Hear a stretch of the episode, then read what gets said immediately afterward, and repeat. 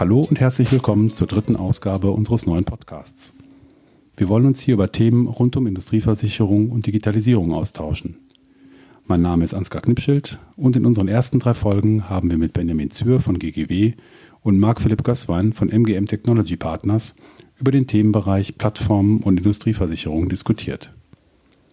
Dies ist der dritte und letzte Teil, in dem wir über die Zukunft der digitalen Industrieversicherung gesprochen haben.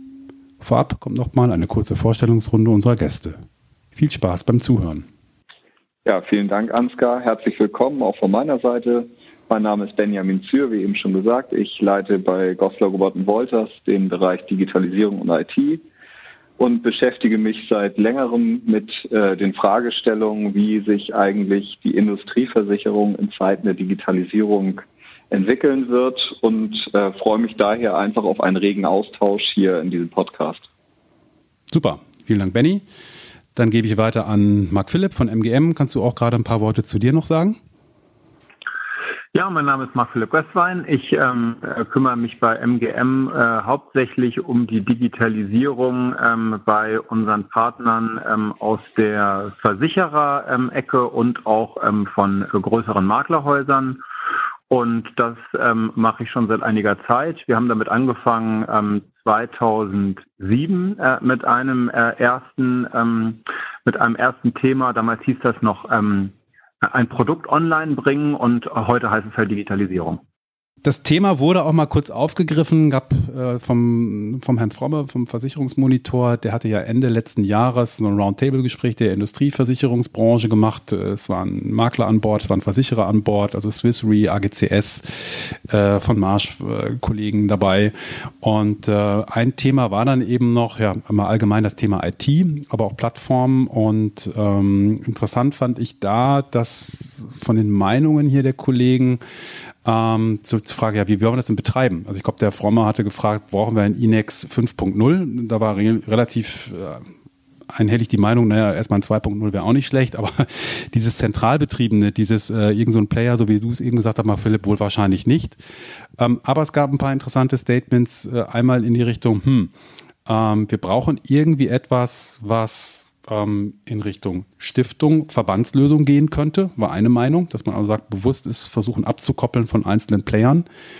Es gab auch die Meinung, ähm, dass gesagt wurde, brauchen wir gar nicht, das ist zu teuer und macht eh keiner mit. Das ist eigentlich unser Learning aus den großen Plattformen, die versucht wurden. Lass uns auf Schnittstellenoptimierung äh, äh, irgendwie hm, fokussieren, dass also die Systeme, die die einzelnen Player haben, besser miteinander agieren.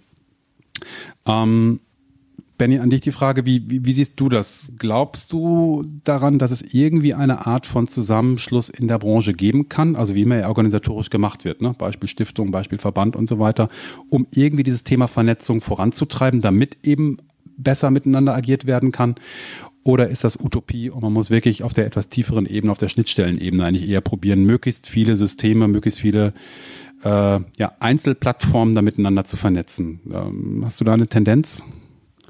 Äh, also die Frage zielt jetzt in Richtung Makler-Versicherer-Beziehung, oder? Oder auch Makler-Kundenbeziehung? Primär Makler-Versicherer, genau. Also aber eigentlich die Produktionskette, die Wertschöpfungskette, äh, bleiben wir mal bei der Analogie, ähm, Kfz, ich bringe das nochmal ganz kurz rein, Auto, da gibt's ja, äh, Odette heißt das System da, glaube ich, da haben sich wirklich über einen Verband die Automobilhersteller geeinigt, wie sie Daten austauschen und wie die äh, Lieferanten und alle Beteiligten, aber rein im B2B Daten austauschen, sodass jeder weiß, was ist wo, wie teuer, wo ist was verfügbar, wo kann ich was einkaufen, sozusagen. Ja? Hat man sich in dem Fall über einen Verband, aber es, es wurde letztendlich über einen Verband gelöst. Ähm, glaubst du an sowas bei Maklern, bei Versicherern, Rückversicherern auch, dass sowas irgendwann mal kommen wird? Auch aus Kostengründen vielleicht letztendlich? Also ich glaube, äh, wenn, dann kommt es aus Kostengründen. Ähm, also ich, ich glaube, äh, also ich glaube schon, dass es notwendig ist, weil im Endeffekt alles äh, quasi alle Einzelplattformen, Einzelprodukte teilweise äh, über Schnittstellen zu verbinden, ist schon eine Heidenarbeit und äh, würde im Endeffekt meiner Meinung nach auch komplett am also ich weiß nicht, ob das das Ziel am Ende sein sollte, mhm. weil dann gegebenenfalls nur der gewinnt, der am meisten Geld hat, um das Ganze auch umzusetzen und nicht der, der vielleicht am Ende das beste Produkt hat. Ähm, also somit wäre sicherlich eine Lösung über eine Stiftung, über einen Verein, also so ein, wirklich so eine zentrale, nenne ich es mal, Plattform oder ein zentraler Marktplatz, an dem halt auch individuelle Bedingungen äh, platziert werden können, wäre sicherlich in gewisser Weise wünschenswert, mhm. ähm, um einfach den, den, den Datenfluss vom, vom Makler zum Versicherer äh, zu verbessern. Weil momentan, es gibt ja Initiativen, die Dinge vereinfachen sollen, beispielsweise Bipro, und mhm. trotzdem mhm. hat man immer das Gefühl, immer wieder von vorne anzufangen. Also man bindet die eine Plattform an, man bindet die andere Plattform an, so dann hat man von einem Versicherer eine Sparte. Mhm. Das ist so, und, und wenn man das dann über, wenn man aber am Ende 150 Sparten in seinem Portfolio hat und jeweils, keine Ahnung, mit fünf oder sechs Versicherern zusammenarbeitet, dann kommt man ja nie an. Mhm. So, und dementsprechend, das kann meiner Meinung nach nicht die Lösung sein, sondern es muss irgendwann äh, Mittel und Wege geben, wie das einfacher geht. Was da genau die perfekte Lösung ist, ist wirklich schwierig zu sagen, aber ich könnte mir auch für eine neutraler, ein neutraler Platz, wo es wirklich nur darum geht, dass die Versicherer ihre Produkte äh, äh, ähm, entsprechend platzieren können und die Makler entsprechend darauf ausschreiben können, wo es auch individuelle Produkte, äh, wo auch individuelle Produkte platziert werden können, also Maklerbedingungswerke, dann ähm, glaube ich, ist das schon mal, wäre das ein Riesenfortschritt. Mhm. Ich glaube, dann kommen wir zum Anfangspunkt äh, unseres Gesprächs zurück. Äh, was ist eine Plattform? Ähm, ich glaube, dieser neutrale Platz, der müsste dann wahrscheinlich diese Qualität haben, dass er relativ wenig Eigen Dynamik im, im Sinne von Geschäftsinteresse hat. Ne? Also dass, dass irgendein Player einen Einfluss hat, wo wird was gerankt, wer kommt drauf, wer kommt nicht drauf, sondern die Plattform sozusagen reine Infrastruktur ist, ein äh, reiner Dienst ist, der es ermöglicht, das, was heute analog passiert, diese bilateralen Beziehungen, von denen Mark Philipp eben auch gesprochen hat, die digital abzubilden, aber den Teilnehmern der Plattform letztendlich einen sehr großen Freiheitsgrad gibt, ähm, ja, daran teilzunehmen oder halt auch nicht, ohne dass jemand in der Mitte drüber entscheidet und eben sagt, äh, wer wo wie erscheint oder sowas halt. Ne? Also das, so ein Ding würde sich dann wirklich. Ja, ähm, äh, gerne. Äh, das sehe ich nur be bedingt so, weil letztlich ähm, ist es ja ein Spiel, dass die Versicherungsbranche in ihrem eigen, ihre eigene Suppe köchelt und äh, wir dann gucken wollen, dass wir ähm, irgendwo eine Plattform haben, die ähm, äh, vielleicht jedem genügend Raum lässt, aber auch sich nicht zu sehr einmischt und kein großes Eigeninteresse entwickelt und so weiter. Ich glaube, das ist nicht richtig. Mhm. Ich glaube, ähm, man muss im Gegensatz, im Gegenteil nochmal gucken, wer ist denn der, der, der eigentliche, ich sage jetzt mal so sportlich, Gegner auf dem Sport, auf dem Platz, ja, ähm, das sind meines Erachtens die großen Plattformen. Ähm, also wenn die großen Plattformen wie Google oder Amazon anfangen würden, ähm, so ein Thema zu denken, dann würden die natürlich ähm, schauen, dass diese Plattform über Mehrwertdienste und Services ähm, alles andere aus dem Markt fegt, was da ist. Mhm. Und ich glaube, dass auch äh, dort, also bei aller Unterschiedlichkeit ähm, der, äh, der Produkte, der Kundenzugänge und auch der Ideen, wie man Risiko mit Versicherungsschutz verbindet,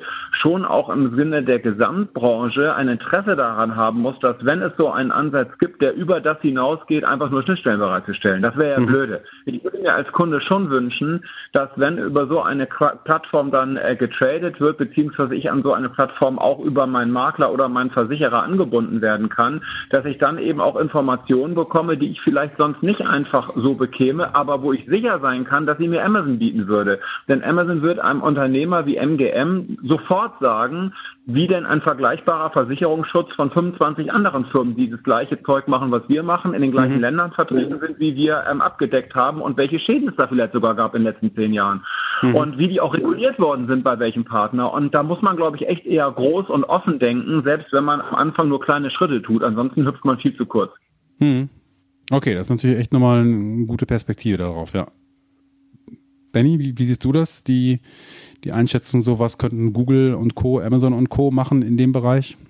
Ist das eine reelle Bedrohung, reelles Thema, das vielleicht wirklich mal kommt, oder ist das der Markt zu unbekannt und fährt auch sogar aus Google-Sicht zu klein?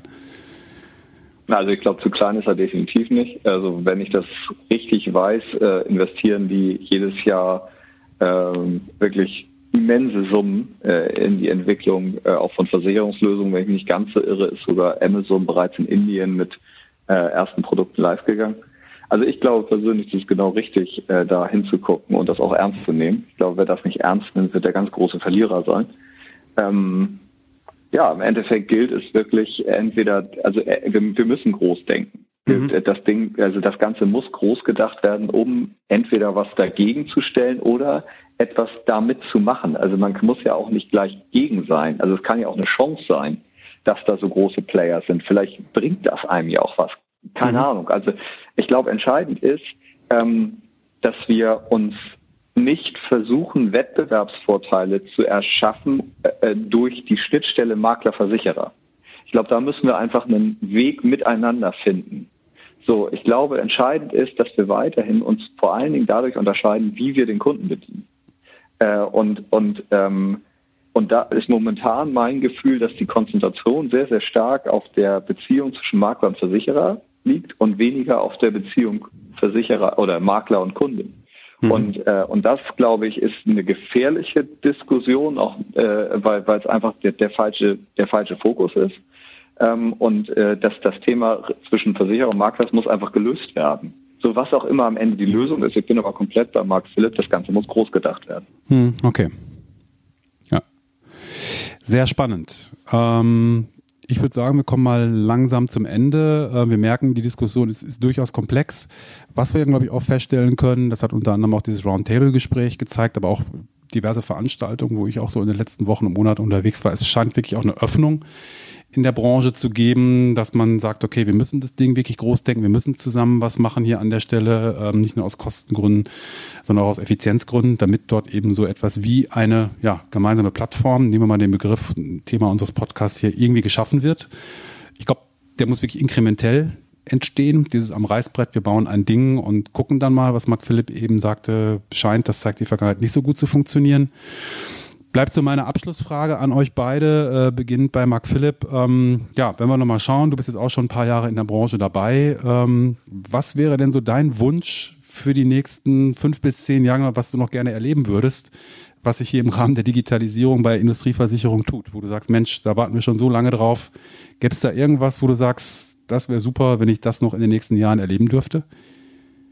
Oh, ey, ich bin 48 gerade geworden. Also, äh, das, das sollte jetzt nicht die Steilvorlage für die Frage die Antwort sein. Aber egal. Ähm, also, das, also ich glaube, der unmittelbare Schritt, der jetzt als nächstes erstmal ansteht, ist, dass die einzelnen Market Player ihre Produktangebote besser strukturieren, ähm, um eben auch eine Digitalisierung ihres eigenen Angebotes überhaupt erstmal grundsätzlich zu ermöglichen.